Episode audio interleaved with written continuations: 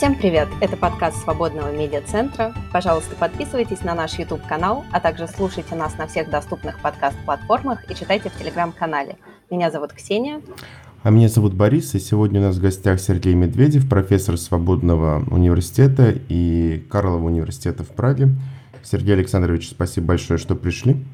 Добрый день, спасибо, что позвали. Мы сегодня много будем говорить э, о России, о российском пространстве, о, российском, о российской политике в основном. Какое оно вот вообще российское пространство? Что вы под этим термином понимаете и как его характеризуете?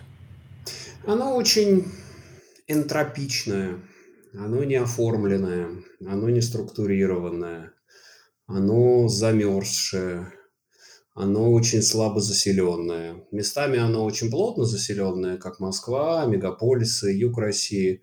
Но между вот этими большими уплотнениями э, дыры, огромные дыры. Я думаю, что они будут расти.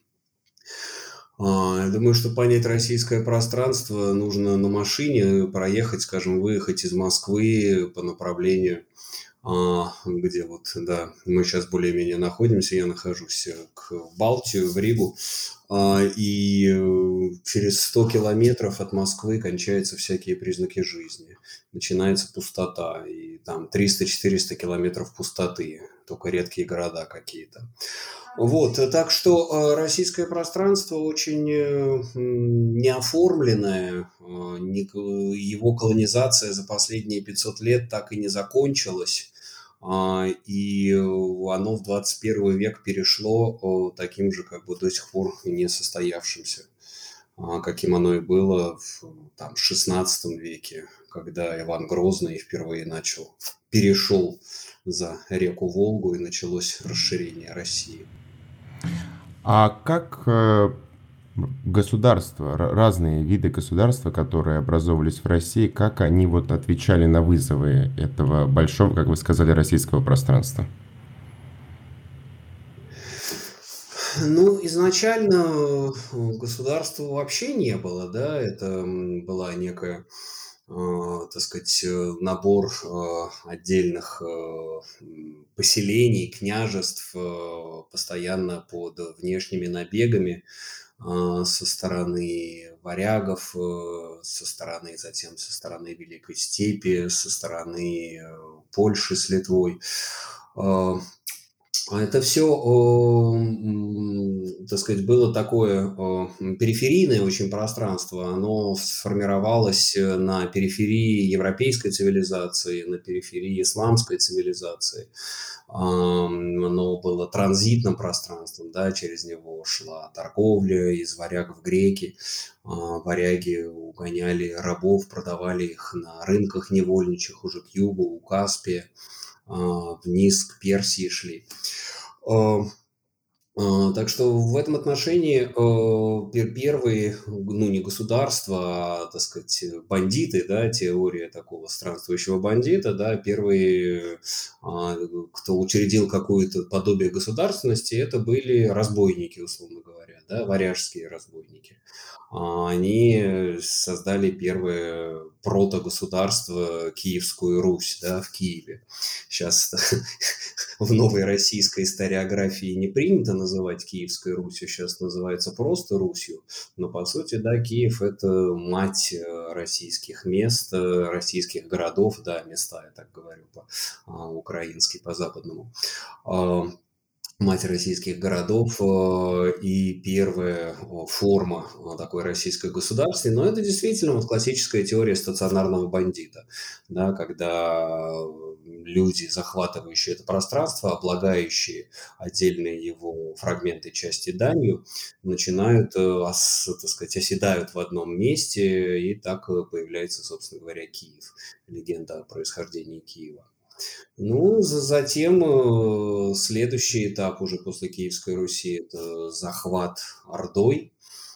Собственно, ордынцы а, устанавливают основы, я бы сказал, имперского, евразийского имперского порядка а, в России, да, они прокладывают первые большие дороги, да, знаменитая вот эта вот монгольская конница в шесть всадников, которые ехали плечом к плечу и прокладывали в степной траве вот эти вот дороги.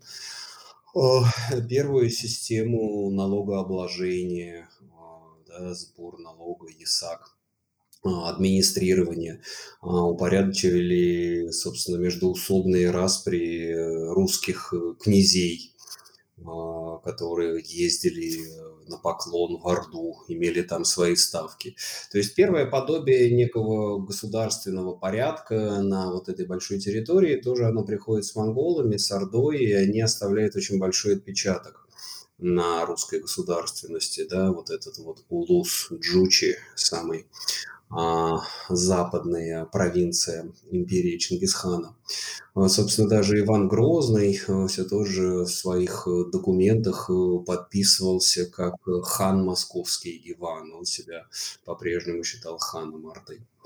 Ну и затем э, третий вид государственности – это московское, собственно, из вот этих княжеств одно начинает э, более агрессивную экспансионистскую политику, начинает э, более за счет ряда союзов э, позиционных, ситуационных с монголами, а, в том числе. Но начинает свое восхождение при Иване III, Московское княжество, которое затем уже при Иване IV становится Московским царством, которое затем уже при Петре оформляется как империя, российская, да, переезжает столица в Петербург.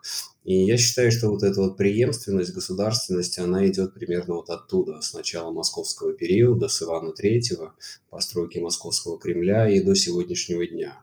И это такая форма а, государства, которое формируется вот в этом вот большом пространстве, мыслит себя в пространственном территориальном формате. Ну, собственно, все государства, они существуют в территориальном формате.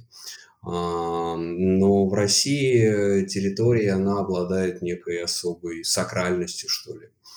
А, территориальное расширение становится едва ли не главной функцией государства, которое отождествляет себя с империей. Задачи внутреннего развития они подчиняются, они подчиняются а, имперскому расширению и, собственно, задачи контроля над пространством, удержания пространства, расширения пространства, они доминируют над э, задачами внутренней политики. И вот это вот продолжается на протяжении многих веков. А, прошу прощения, я просто хотела уточнить. Эм, вы сказали про то, что не принято говорить и упоминать э, Киевскую Русь, но при этом э, сейчас политически важно для власти было захватить эти территории. И нет ли такой вероятности, что э, в случае уда- удачного для российской власти исхода столица будет опять перенесена в Киев? Нет, не думаю, это, это исключено, но вопрос интересный в том смысле, что действительно у современной российской власти есть ревность по отношению к Украине, по отношению к Киеву. И это постоянно прослеживалось на протяжении многих лет. Например, памятник святому Владимиру – это был ответ а, Владимиру, стоящему над берегом Днепра в Киеве. Изначально его даже хотели устанавливать на берегу Москвы-реки, да, на смотровой площадке на Ленинских горах. Э, там просто очень грунты мягкие. Собственно, там не поставили храм Христа Спасителя в свое время, МГУ поэтому отодвинули там на добрых полтора километра, потому что там осыпается берег. И вот там хотели выдрузить эту махину. И в результате поставили на Боровицком холме у Кремля. А, то есть есть вот это вот подспудное соревнование, ревность к тому, что Украина... Ну, это была, это не была Украина, да, тогда, в восьмом-девятом веке это была такая протогосударственность, э, когда еще не было ни России, ни Украины. Но она обладает правом первородства, как и право, так сказать, первое крещение на территории современной Украины было принято.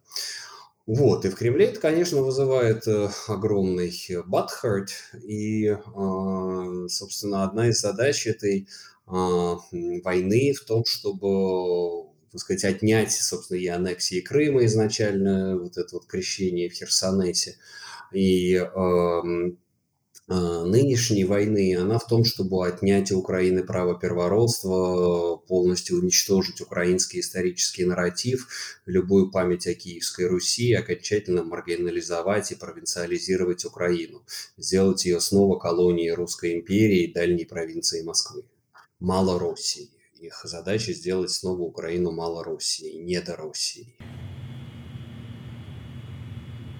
Мы еще поговорим про российский колониализм. Вот вы описали развитие, не развитие, а как, как осваивалось э, российское пространство на протяжении истории. Оно всегда было символическим или физическим непосредственно? Мне кажется, символическим, потому что территория огромна и никогда ее не осваивали полностью. Она даже сейчас полностью не освоена и не развита. Ну да, конечно, символическое освоение империи, оно крайне важно в России. Россия вообще это некая а, символическая держава, великая символическая держава, которая правит при помощи э, знаков, э, символов, симуляций контроля. Э, да, это, собственно говоря, что такое Россия? Это шесть букв, написанных на гигантской совершенно территории, а, сколько там, 17 миллионов квадратных километров, сейчас не помню. А, и э, э, суть в том, что если поднять карту, да, а, вот у, Борхеса есть такая метафора, он за Джасая Ройсом ее употребляет, что вот это вот изобразили, сделали карту размером с саму страну, карту масштаба один к одному. И потом карту эту подняли, а под ней не оказалось страны. Вот эта метафора, она очень э, подходит к России. Если поднять карту, то обнаружится, что под ней во многих местах просто нет страны. Она распалась на куски, на фрагменты. А, там распалась инфраструктура. Вот, в России очень много дорог, которые ведут в никуда, а, поселков, которые существуют на карте, но не существуют в действительности. А, то есть символическое освоение пространства а, было крайне важно, и, эм, так сказать, собственно, физическое освоение, оно не поспевало за вот этим символическим. То есть э, Российская империя в каком-то смысле это продукт и заложник своей географии, и она тянулась за вот этими символами. Ну, собственно, любая власть, она символическая в России. А, и это вся русская культура об этом говорит, да, ну, скажем, там Гоголя почитайте. А, это все о власти символов, власти иллюзий. Или там, я не знаю, тут же Потемкинские деревни, идеальный, это архетип русской власти. А, когда на потребу императри... императрицы Екатерине строятся фальшивые деревни вдоль ее следования по течению Днепра. А, и, ну да, собственно, наш опыт вспомнить жизни а, для меня и в Советском Союзе, для нас всех и в России – он даже сейчас, э, буквально вот э, сегодня я читал э, замечательный совершенно рассказ десантника, который был на вот этой войне, на спецоперации в Украине, и потом уехал, написал книгу вот эту вот под названием «Зов», ZV, и он изнутри рассказывает положение дел российской армии. И он говорит, в чем, в чем дело, что, собственно, все последние годы армия занимается одной показухой – нету ни боевой подготовки, нету никаких стрельб, нету никаких тактических учений. Просто с утра до вечера солдаты, что называется, красят траву, красят деревья, готовят казармы и готовятся к очередному смотру и к параду 9 мая. Собственно, в это во все свелась вся подготовка российской армии. Да, одно непрерывное празднование 9 мая. А потом, когда наступила настоящая война, оказалось, что эта армия не боеготова. Вот это вот к вопросу о символической власти, которая уничтожает э, всякую, так сказать, ре, реальную действительность. В этом плане Российская империя, э, она получается в неком смысле такая особая, она очень сильно отличается от, э, допустим, Британской империи, от колониальной политики Франции, Германии. Ну, она особая прежде всего в том, что она внутри себя самой варится. В ней а, империя не отделена от государства и в ней а, колониальное пространство не отделено от пространства метрополии морями. Это континентальная империя, что очень важно. И она, вот это об этом пишет книгу свою Александр Эткин «Внутренняя колонизация», а, она колонизирует себя сама, она захватывает себя сама. Скажем, в Британии, э, в, во Франции можно вычесть колонии, но останутся сами метрополии, останутся сами страны, нации. А в России невозможно вычесть колонии, потому что неизвестно, что останется вот что, так сказать, из России. Можно Сибирь от нее отделить, можно Кавказ отделить, можно, там сказать, Северную Россию отделить, Калининград. А что тогда останется? Что является Россией, если отнять колонии? Да, непонятно, что Московская с Рязанской областью, с Тверской, а Москва в границах того же Ивана Третьего, Ивана Четвертого, непонятно. Мы не знаем, где границы России, потому что Россия полностью равна своей империи. И вот отсюда берется такая парадоксальная ситуация, когда Путин говорит, что границы России не кончаются, не кончаются нигде. А, когда мальчик его школьник спрашивает, где кончаются границы России, он говорит нигде. Это, с одной стороны, конечно, смешно, это такое хвостовство э, мальчика, которого жизнь очень быстро обломала в 2022 году. Так что Россия будет, видимо, терять свою территорию, я думаю, это неизбежно во время войны в Украине. А, ну, не свою территорию, а захваченную территорию, украинскую территорию, ту, которую она сейчас считает своей. Вот. А, а, но, с другой стороны, это же огромная проблема для России. Страна, которая не может помыслить собственных границ. Она непонятна, где она начинается, где она кончается. Нет никакой территориальной определенности, нет никакой привязки к месту. И это одна из больших проблем. А, то, что Россия, вот то, что я говорил, это аморфное, безграничное пространство, а не имеющее никакой привязки к Земле. Я вот в этом курсе, который я читаю, я часто привожу метафору, что Россия для меня, образ России – это перекати поле. А, вот, скажем, тоже вы спросили, Британская империя. Традиционный символ Британии – это дуб, корни дуба. Была такая известная книга про Англию журналиста-международника Всеволода Овчинникова. А Россия – это не дуб. Россия – это перекати поле. Как Василий Ключевский сказал про российскую историю, гуляет лихой человек по степи. Вот и вся история России. Вот у нас тоже это гуляет лихой человек по степи. У него нет ни дома, у него нет пристанища, у него нет какого-то определенного образа действий это государство, оно, собственно, так и не а, позволило создать, э, возникнуть каким-то стабильным формам жизни.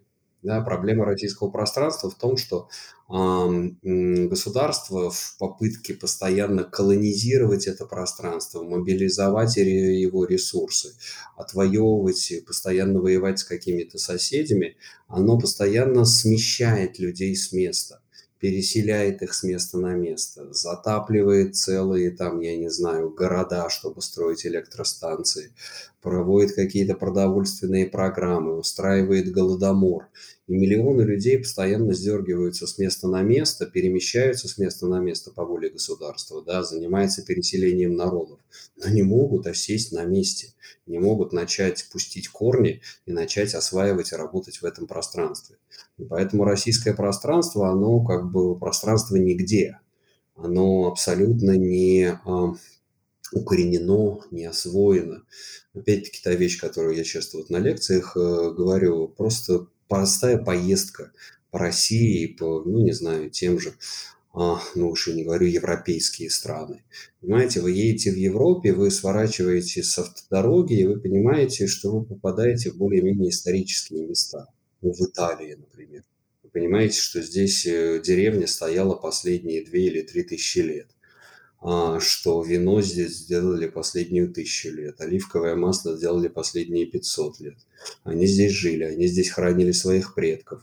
Они все, как бы, так сказать, женились на соседних деревнях. Они поколение за поколением строили эту жизнь, возделывали эти поля. Почему настолько оккультурен, да, там, итальянский пейзаж, любые там центральноевропейские пейзажи.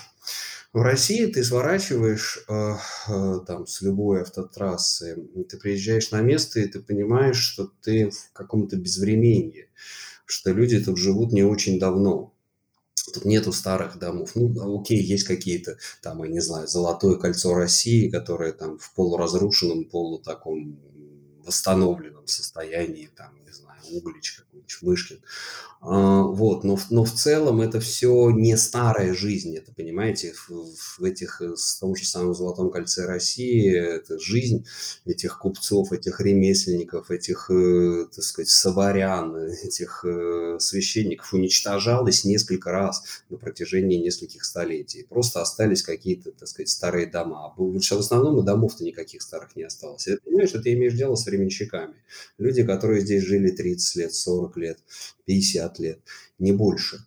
Вот, они постоянно кто-то переезжали, кто-то по оргнабору, кто-то какое-то там, не знаю, большое переселение было. Сейчас вообще идет большое опустынивание России. В городах тоже практически все новоприехавшие. То есть это постоянное движение случайных людей, занимающих какие-то случайные позиции в пространстве. Неизменно только государство и его сила. А население, оно даже вот нельзя, нельзя сказать, что в России есть общество, в России есть население – вот, люди населяющие, населенцы, как их называет Глеб Павловский, политолог. Вот, так что в этом отношении вот, вот, вот такие вот отличия российского пространства от более структурированного, укорененного пространства более таких традиционных государств и империй. Да, а у нас есть выпуск с Глебом Павловским, можно его сейчас послушать, наверное, подсказка появится. А касательный, давайте все-таки закончим эту тему с империей. А, она еще не классическая Российская империя в том плане, что э, метрополия не извлекает выгоды из своих колоний, не так ли? И зачастую вот как раз жители колоний живут э, лучше, чем жители метрополии. Это было и в Советском Союзе отчасти, и сейчас, когда мы видим, что российские города участвуют в восстановлении каких-то оккупированных украинских городов, участвуют в, в обеспечении Крыма. Это вот тоже такое отличие Российской империи от всех остальных? Ну как, ну тут не соглашусь, Москва живет лучше всех остальных вместе взятых. А Москва, Россия – это рентная история. Россия, собственно говоря, это некое такое существо, живущее на трубе. Да, что такое Россия, как устроена Россия? Россия – это огромная нефтяная труба, идущая откуда-то из серединки Сибири, вот, и дальше расходящиеся куда-то по Европе. Вот сейчас очень интересный момент в российской истории. Путин э, решил вот в этом порыве перестроить мировую систему, решил перекрыть эту трубу. Мне кажется, у него ничего не получится, так что, так сказать, на следующие годы и десятилетия вот эта вот рентная история России, она будет очень и очень печально заканчиваться. Но пока что до сих пор Россия была огромной трубой, и да, чем даже не обязательно нефть. Это всегда это был какой-то моноресурс, э, который экспортировала Россия, а, связанный с ее природными богатствами. Это никогда не были технологии, никогда не были там люди, никогда не были знания, умения. Это всегда были какие-то сырьевые ресурсы. Это изначально был лес, лесные продукты, пенька, поташ, мед, э, рыба, а, пушнина. Да, долгое время пушнина была российской нефтью. А, до тех пор, пока этот рынок, э, собственно, так сказать, уже там из Америки не обрушился. А, пошла, не пошла там американская пушнина. И э, затем э, зерно, особенно после присоединения, завоевания юга России. И затем уже в 20 веке углеводороды. Вот, то есть это всегда была такая очень сильная сырьевая история. И ну да, но е, простите, а есть сейчас такое, есть сейчас такое понимание, что мы опять кого-то присоединим, а опять кого-то аннексируем и будем получать именно ресурс, то есть вот в таком ресурсном ключе? Нет, там никаких ресурсов там нет. Ну, там оценивают там на Донбассе, а, оценивают, что чуть ли не там на 12 триллионов э, каких-то ресурсов. Но это нет, это не серьезная история. Уголь там весь уже закопан, выбраны все эти шахты, копанки, затопленные там радиоактивной водой это, это черная дыра. Если Россия что-то собирается там присоединять, это все черная дыра, которую надо восстанавливать, закатывать в нее десятки, сотни миллиардов долларов. Я надеюсь, что пойдут туда российские деньги, в эти десятки и сотни миллиардов долларов, но уже в качестве репараций Украине. Вот, так что нет, это не ресурсная история, это абсолютно территориальная история мышления в категориях, там, я не знаю, 16, 17, 19 века, присоединения новых территорий. Вот, э, так что Москва– это такое большое паразитическое образование на вот этом вот ресурсном потоке, и вся добавленная стоимость остается там. И сейчас как бы из хорошо живущих регионов, э, ну кто там, Ханты-Мансийский, Ямал-Ненецкий, там э, Сургут, кто там хорошо живет-то. И все, а в остальном это гигантские совершенно разрывы, причем разрывы, которые растут. Москва это огромная совершенно воронка, в которую сваливается, стягивается а, весь и человеческий, и финансовый, и технологический капитал из разных мест страны. Фактически не диверсифицировать э, ни в отраслевом смысле, ни э, регионально Россию так сильно не удалось за эти годы. Так что нет, это такая классическая имперская колониальная история. Все эти провинции являются, по большому счету, колониями Москвы. И э, то, что сейчас мы наблюдаем, это такие вот зачатки антиколониального движения, деколонизации провинций. Да? Вот, например, сейчас история с Ройзманом, э, с арестом Ройзмана. Они боятся, потому что там очень, собственно, получится второй Фургал, второй Хабаровск а, вот, Урал а, встанет за Ройзмана, потому что Урал – это колония Москвы, и они, соответственно, очень нервно и напряженно относятся к такого рода а, интервенциям со стороны федерального центра. Так что, несмотря на все усилия Путина по, так сказать, выстраиванию вот этой вот региональной вертикали власти, Россия по-прежнему, так сказать, очень остро переживает свое, так сказать, колониальное устройство. Я хотела бы уточнить, э, вы сказали про вот эту вот идею перекрыть трубу, а насколько действительно это возможно реализовать, потому что большая часть, э, как мне кажется, воспринимают вот эти разговоры о том, чтобы перекрыть газ скорее как манипуляции, нежели чем э, действительно то, что будет воплощено.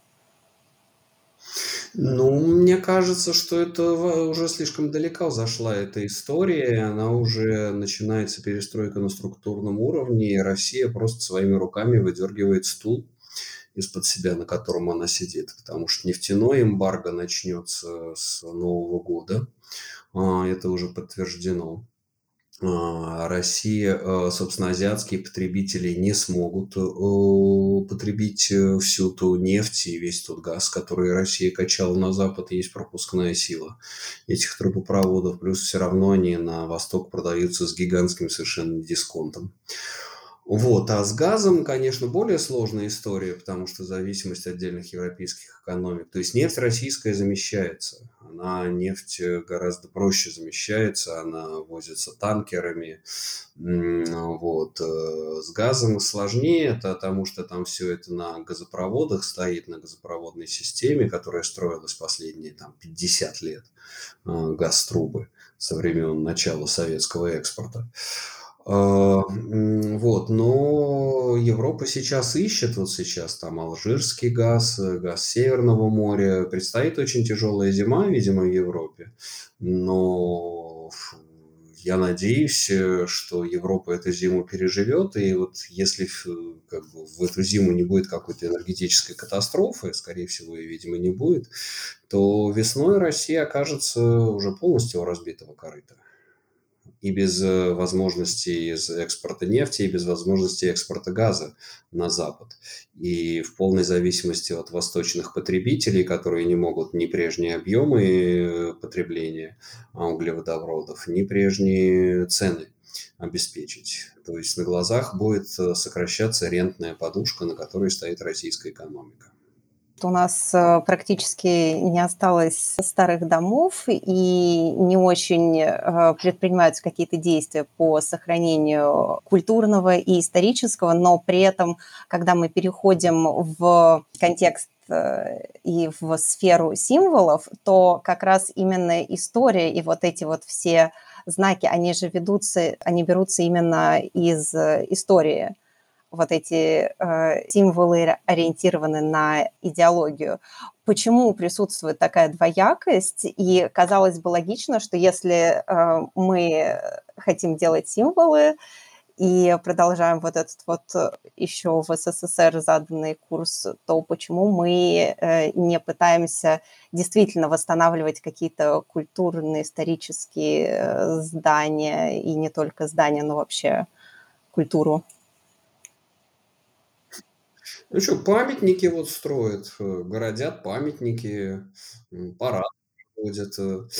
Ну, слушайте, символическая политика, вот эта вот культурная политика, мемориальная политика, она компенсирует э, недостатки экономики, общественного развития, социальной инфраструктуры. Фактически страна переехала жить в прошлое. Да, проект Путина, суть проекта Путина – это вот Зигмунд Бауман в своей книге называет ретротопия. Вот. Он погрузил страну в одно непрерывное переживание прошлого, лишив ее будущего. Стране предложен гигантский проект по как бы, празднованию, переживанию 9 мая. Сейчас каждый день превратился в 9 мая. А, и она целиком обернута в прошлое, в советское прошлое, в, так сказать, возвышение образцов советского прошлого, и в том числе империализма, сталинизма, и, естественно, победы в Второй мировой войне. Так что это такой очень большой э, символический проект, э, который э, замещает все другие цели, которые еще ставились в начале путинского правления цели модернизации, административной реформы, хотели удваивать ВВП, хотели догонять Португалию по ВВП на душу населения, хотели даже чуть ли не в НАТО и Евросоюз вступать, присоединяться к сообществу цивилизованных стран, дружить с семеркой, восьмеркой и так далее. Все это потихоньку отпало, все это заместилось геополитическими мечтаниями, а, где-то в середине 2000-х годов. И с тех пор страна в прогрессирующей степени погружается в прошлое. А, и люди сейчас тоже, они вот этот вот милитаристский туман, э, дым войны, он тоже, это дым прошлого. Люди погружены вот в это вот переживание, непрерывное экстатическое переживание победы. То, что Россия всегда должна побеждала, всегда должна побеждать. Мы переживаем новый, так сказать, 45-й а, год, мы воюем с фашистами. Это очень такой интересный коллективный психоз, коллективное переживание – на почве мемориальной политики основана. Вся российская дипломатия, она сейчас вот это вот по поводу памятников, по поводу, так сказать, строительства новых памятников, сносов советских памятников в Европе, история статьи Путина по истории Второй мировой войны, оскорбления польских, там, я не знаю, дипломатов, премьера тоже по поводу истории Второй мировой войны.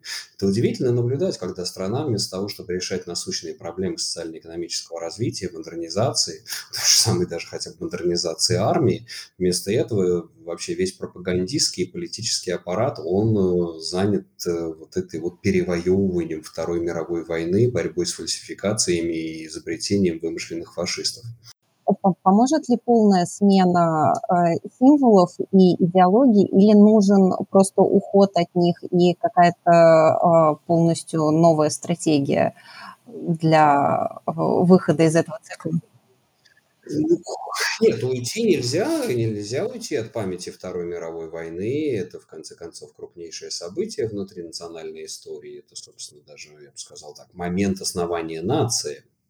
Нынешняя российская нация, она построена во многом вокруг 9 мая, вокруг мифа о войне. Это нельзя взять и вынуть.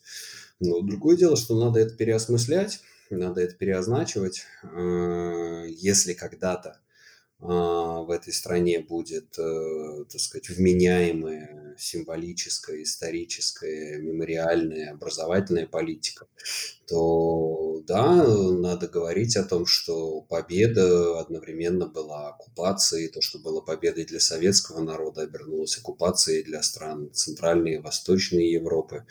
Надо говорить о цене победы, о тех э, совершенно ненужных, бессмысленных жертвах, которые были понесены советским народом, о той же самой блокаде Ленинграда, бессмысленной, э, тоже еще одной бессмысленной жертве а, во имя символических целей, а, говорить о репрессиях, которые продолжались во время войны, там операции чечевицы, вот это переселение чеченов и ингушей.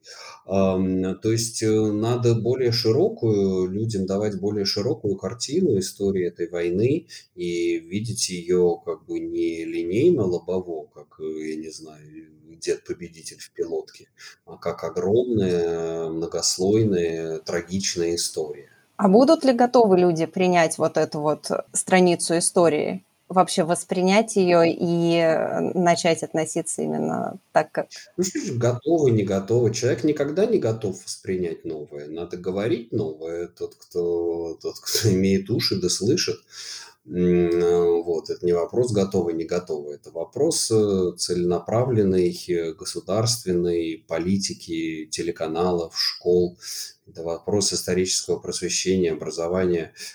Это, конечно, очень большое сомнение вызывает, честно говоря, у меня вообще большой скепсис по поводу а, возможности перемены будущего страны и так, и так далее. Но это не значит, что этого не надо делать.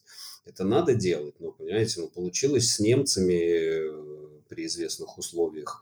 Почему это должно не получиться с Россией?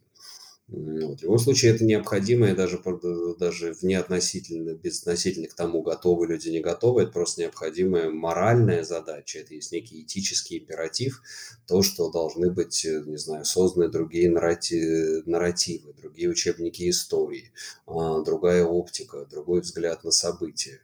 Э, если там когда-то в стране снова наступит э, гласность и свобода дискуссии, и свобода средств массовой информации, то вот это пространство должно быть заполнено альтернативными версиями а, Второй мировой войны и победы Советского Союза. А, вы в декабре 2021 года в своем интервью для RTVI сказали, что вы говорили о, о Российской империи, о русском империализме, и сказали, что если русского человека перенести в Швейцарию, то вот это имперское сознание, оно спадет и пропадет.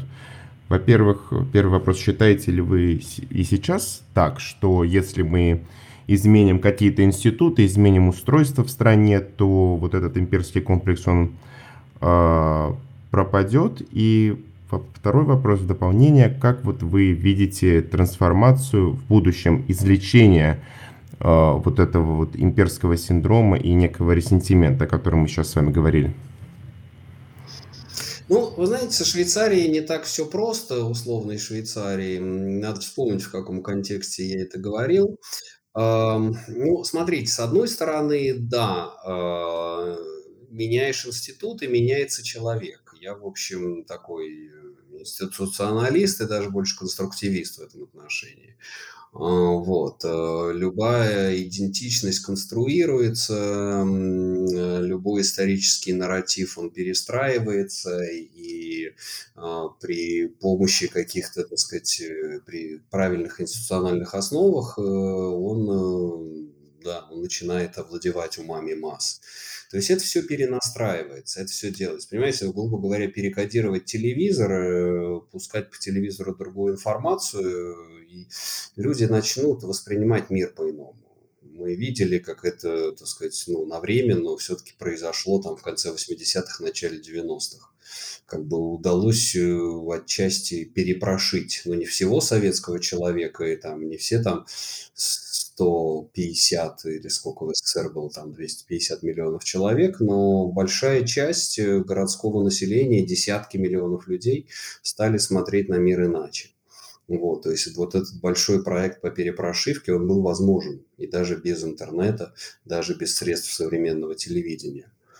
Вот. Но с другой стороны, а, в той же самой Швейцарии, в Европе люди сейчас топят за войну, топят за Путина а, русские, и это тоже надо иметь в виду, потому что э, это вопрос идентичности.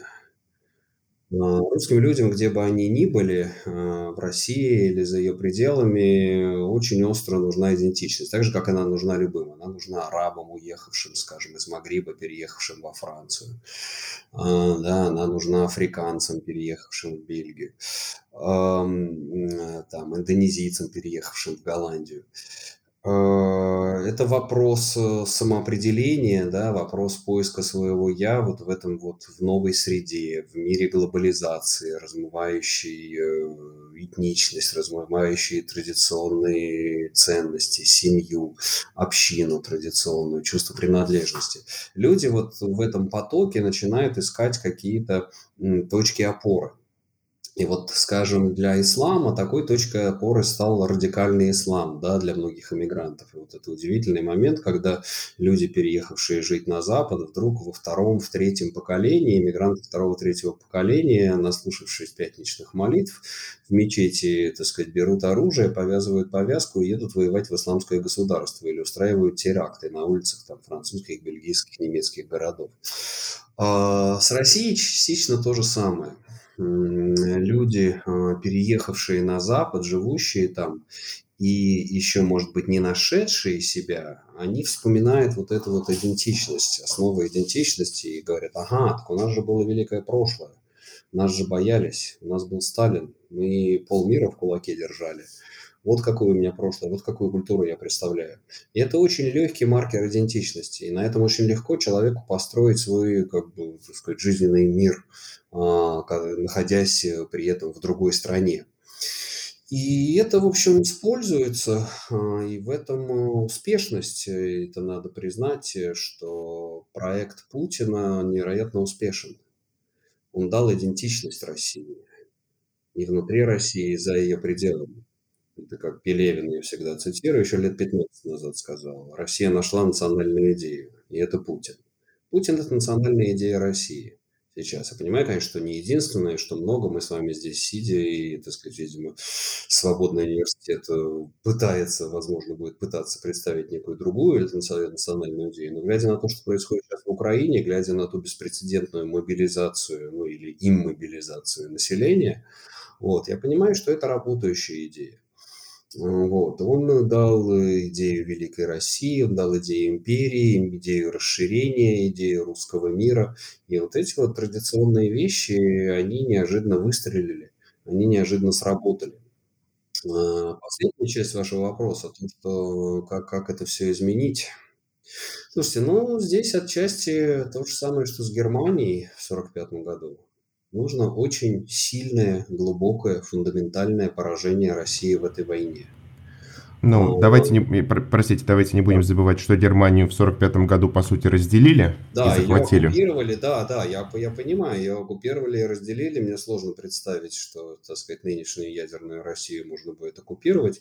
Хотя я, я не знаю, честно говоря, сейчас настолько открытый веер сценариев э, в современном мире, что возможно все, что может произойти через 3-5 лет, я даже не берусь представить. Мы находимся в какой-то такой точки квантового перехода, когда мы просто собственно, Путин это и приближал. Он и хотел экспортировать хаос, создать абсолютно хаотичную и непредсказуемую систему. Вот эта вот энтропия российского пространства, с которой мы начали, ее решили излить вовне, а, во весь, во весь окружающий мир.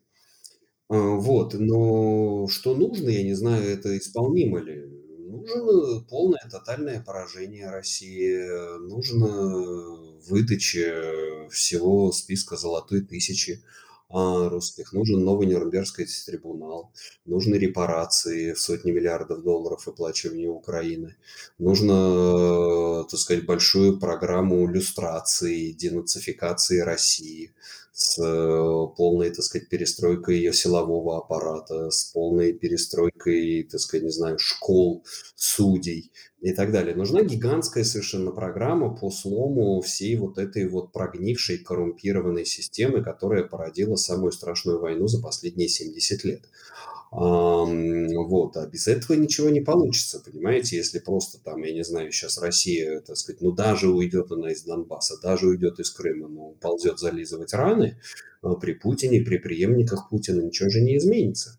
Это вот тут-то и начнется большие проблемы, да, это все мы говорили, ах, боже мой, веймарский ресентимент, Россия потерпела поражение, это Россия еще не потерпела поражение. Когда Россия, как Германия после Первой мировой войны, уползет зализывать раны после Украины, вот тут-то настоящие проблемы и начнутся. Вот это-то и будет крупный веймарский синдром. Поэтому нужно радикальное решение, такое же, как с Германией после Второй мировой войны. Я не знаю, понимаете, так сказать, на что это говорит, что сказать, оккупация России, лишение ядерного оружия. Но, видимо, эти вещи в будущем надо будет говорить, видимо, надо лишать Россию ядерного оружия, она не может быть ядерной державой больше до тех пор, пока есть, потому что это одна из главных проблем современного мира, наличие в России ядерного оружия. Понимаете, у Гитлера есть атомная бомба в 1943 году, ваши действия. Вот, условно говоря, у Гитлера есть атомная бомба. Поэтому мир ничего не может с ним поделать. А проблема в наличии ядерного оружия именно в России или, в принципе, наличие ядерного оружия как такового? Может ли э, отказ и уничтожение ядерного оружия э, как-то изменить? Ну, конечно, хорошо бы.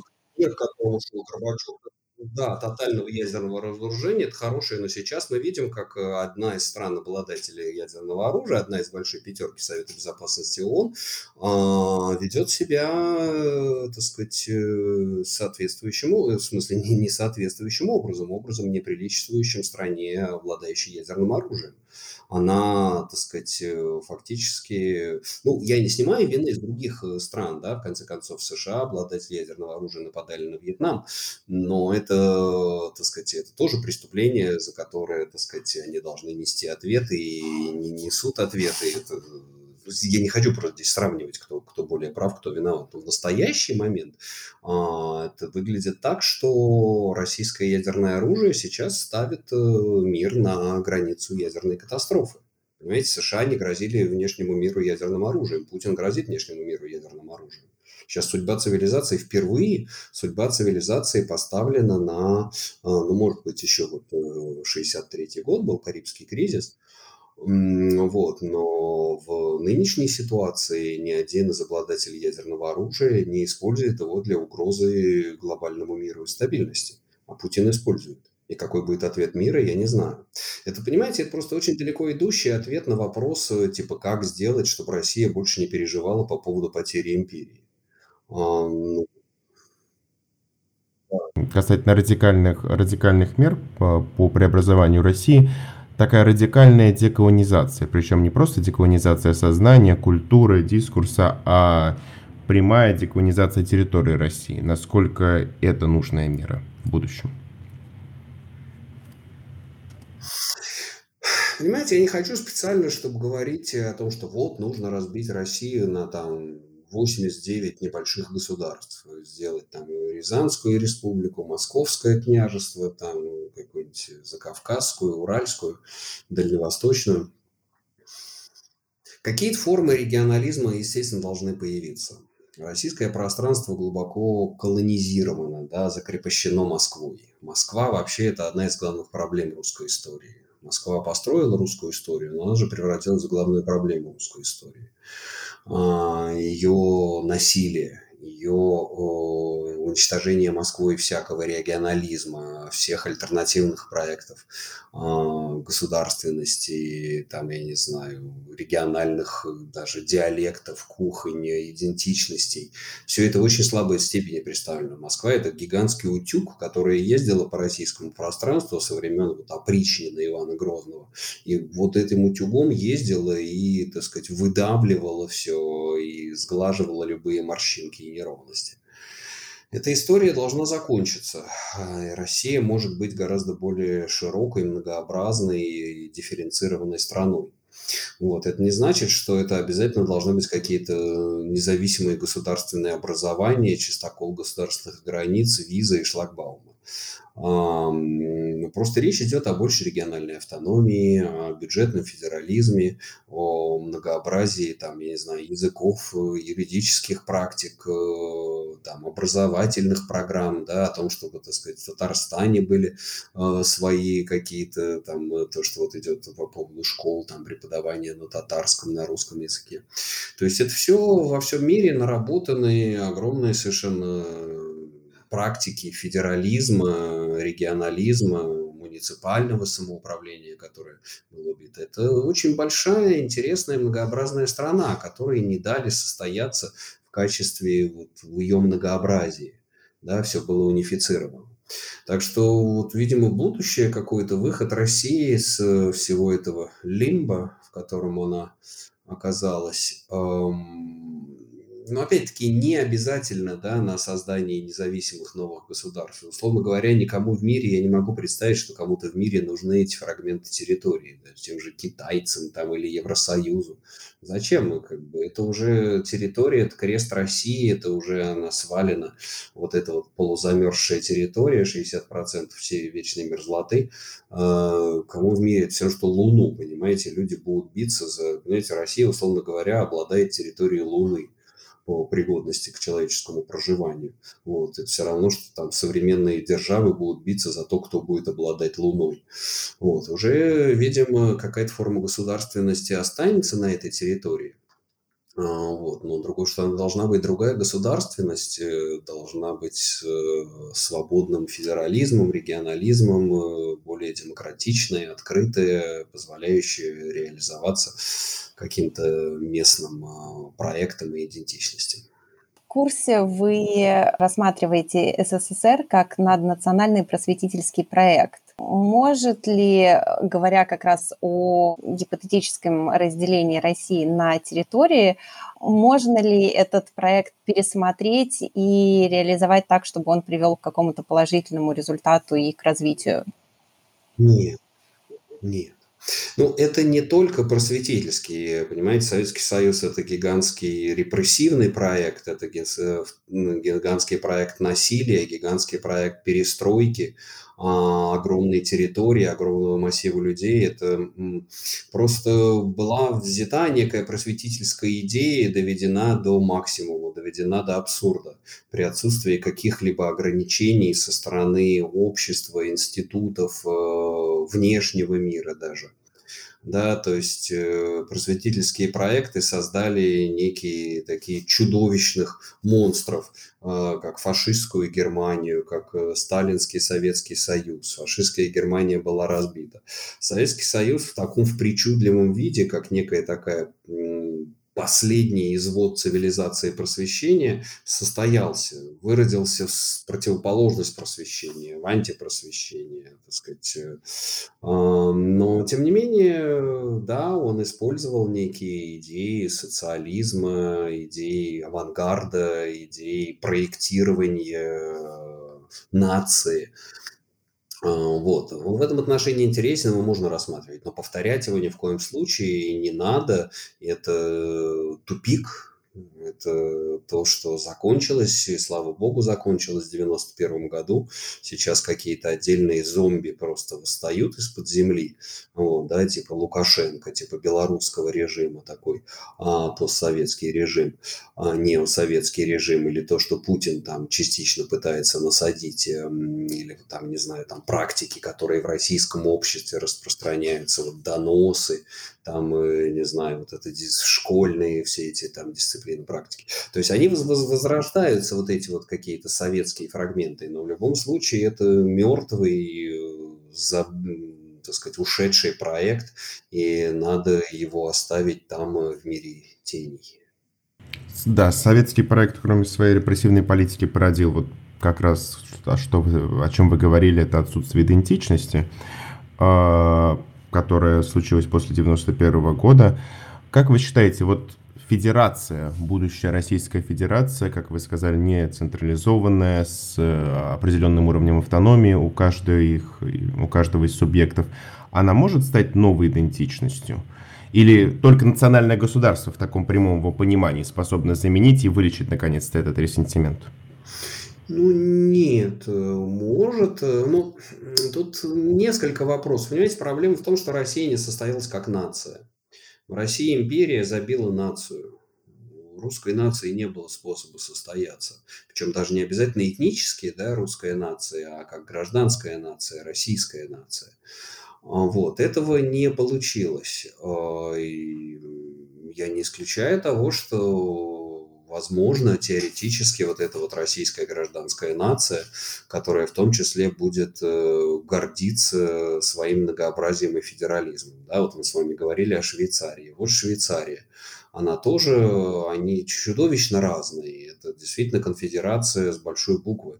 Это конфедерация конфедерации. Там разные языки, разный совершенно менталитет, разные религии, разный ландшафт, разные типы людей. Там, знаю, какой-нибудь там протестант э, э, вот этих э, горных каких-то кантонов или Цюриха, и, так сказать, католики а, франкофонных кантонов или, так сказать, э, там, безбашенные итальянцы Южной Швейцарии. Эм, и эм, это, тем не менее, они все э, чувствуют себя швейцарцами да, им очень важна вот этот бунт, идея бунда, идея вот этого флага, идея их, э, так сказать, вот этой кантональной демократии.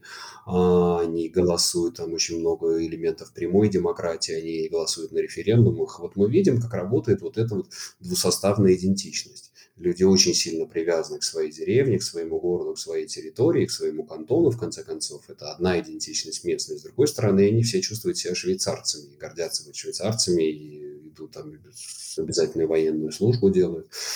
Ну, конечно, это понятно, что, так сказать, России там сложно стать Швейцарией, да, это антишвейцария по своему размаху, по той истории, которая была, да, Швейцария, на нее сложно ссылаться, это как бы исключение из мировой истории, такое счастливое. А, вот. Но, тем не менее, это некая модель, и, которая говорит о том, что возможно некая такая многослойная идентичность. И россияне в будущем, э, возможно, когда-нибудь смогут э, построить э, такую страну, такую федерацию, которой они будут гордиться.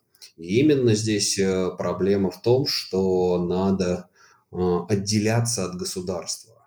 Как я уже сказал, проблема русской истории – это Москва. Проблема русской истории – это государство. И вот сейчас государство, этот Левиафан, Путин его воскресил, вооружил, наделил самыми, так сказать, страшными полномочиями, так сказать, вот этой вот чудовищной совершенно биополитикой в отношении человеческого тела, в отношении индивида, вот, и он давит и ломает кости и крушит все вокруг, это государство. Это государство должно быть разрушено, уничтожено, а, поставлено под контроль общества, из него должны быть вынуты наиболее токсичные элементы, КГБ, все это ФСБ, должна быть полностью перестроена российская армия, должен быть убран такой абсолютно неконституционный инструмент, как администрация президента, должен быть пересмотрен институт президентской власти. В общем, понимаете, все вот эти вот, э, так сказать, э, токсичные элементы, которые веками нарабатывались и собирались вот в это российское государство, которое задавило собственную страну, а сейчас грозится задавить, э, так сказать, Украину и остальной мир, оно должно быть уничтожена и перестроена. И тогда на обломках этого государства может появиться какая-то новая Россия и договориться о новой форме государственного устройства. Да, э, завершая наш выпуск, я уже задавал этот вопрос э, Елене Лукьяновой. Вот а скажите нашим слушателям, почему хорошо жить в федерации? Вот продайте, продайте нам федерацию с каких-то позиций, которые вам кажутся важными. Ну, я бы даже сказал не федерация, а конфедерация. Я бы так сказал. Не, ну потому что для меня это форма свободы. Для меня это аксиоматично, так же, как, э, как бы свобода лучше, чем не свобода, да, цитирую своего однофамильца, который по нелепому стечению обстоятельств оказался на госслужбе. А, вот. Так что это федерация, это некий пространственный формат свободы, и самореализации, и многообразия, и сложности. Просто федерация гораздо более сложная. Весь мир идет от простоты к сложности, и чем сложнее система, тем более она гибкая, адаптивная и как бы респонсивная, тем более она приспособлена к современному миру. Вот, и федерация в этом отношении, или вот в моем случае даже конфедерация, это ответ на вызов сложности, более сложное территориальное устройство отвечает на сложность э, современного мира 21 века. На этом наш выпуск подходит к концу. Спасибо, что слушали нас. У нас в гостях был Сергей Медведев, профессор Свободного университета и Карлового университета в Праге. Спасибо. Это был подкаст Свободного медиацентра. Подписывайтесь на наш YouTube-канал и слушайте наши выпуски на всех подкаст-платформах. Не забывайте ставить лайки и оставлять комментарии. До встречи в эфире.